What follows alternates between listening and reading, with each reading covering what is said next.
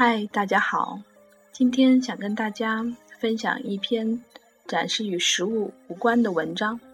虽然这会儿我也在做面包，但但是在等待发酵的过程中，还是想跟大家分享这篇美好的文字。也是前两天我在朋友圈里看到的，果断转发。嗯，因为太有感触了。文章是这么说的：有没有想过？你要孩子是为了什么？传宗接代、养儿防老。刚看到书里一个很感动的答案，说：为了参与一个生命的成长，参与意味着付出与欣赏。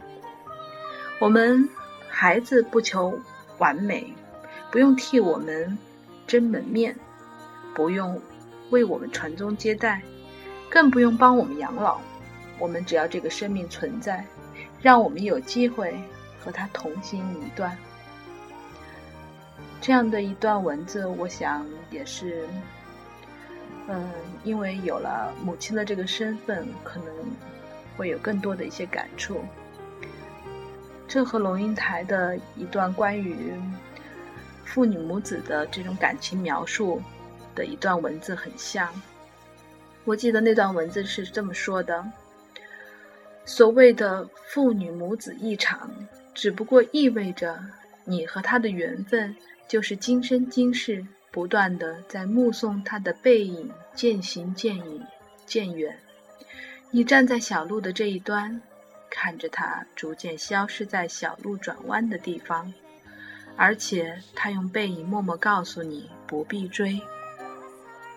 什么感觉呢？嗯。我只想说，孩子真的是我们最好的老师，也是我们的一面镜子。所以，在未来的路上，我希望和小朋友一起学习，一起成长，一起去用爱和包容面对未来所有的一切。也希望。嗯，大家都抱着一个平和的心情，不要急躁，等待孩子慢慢来。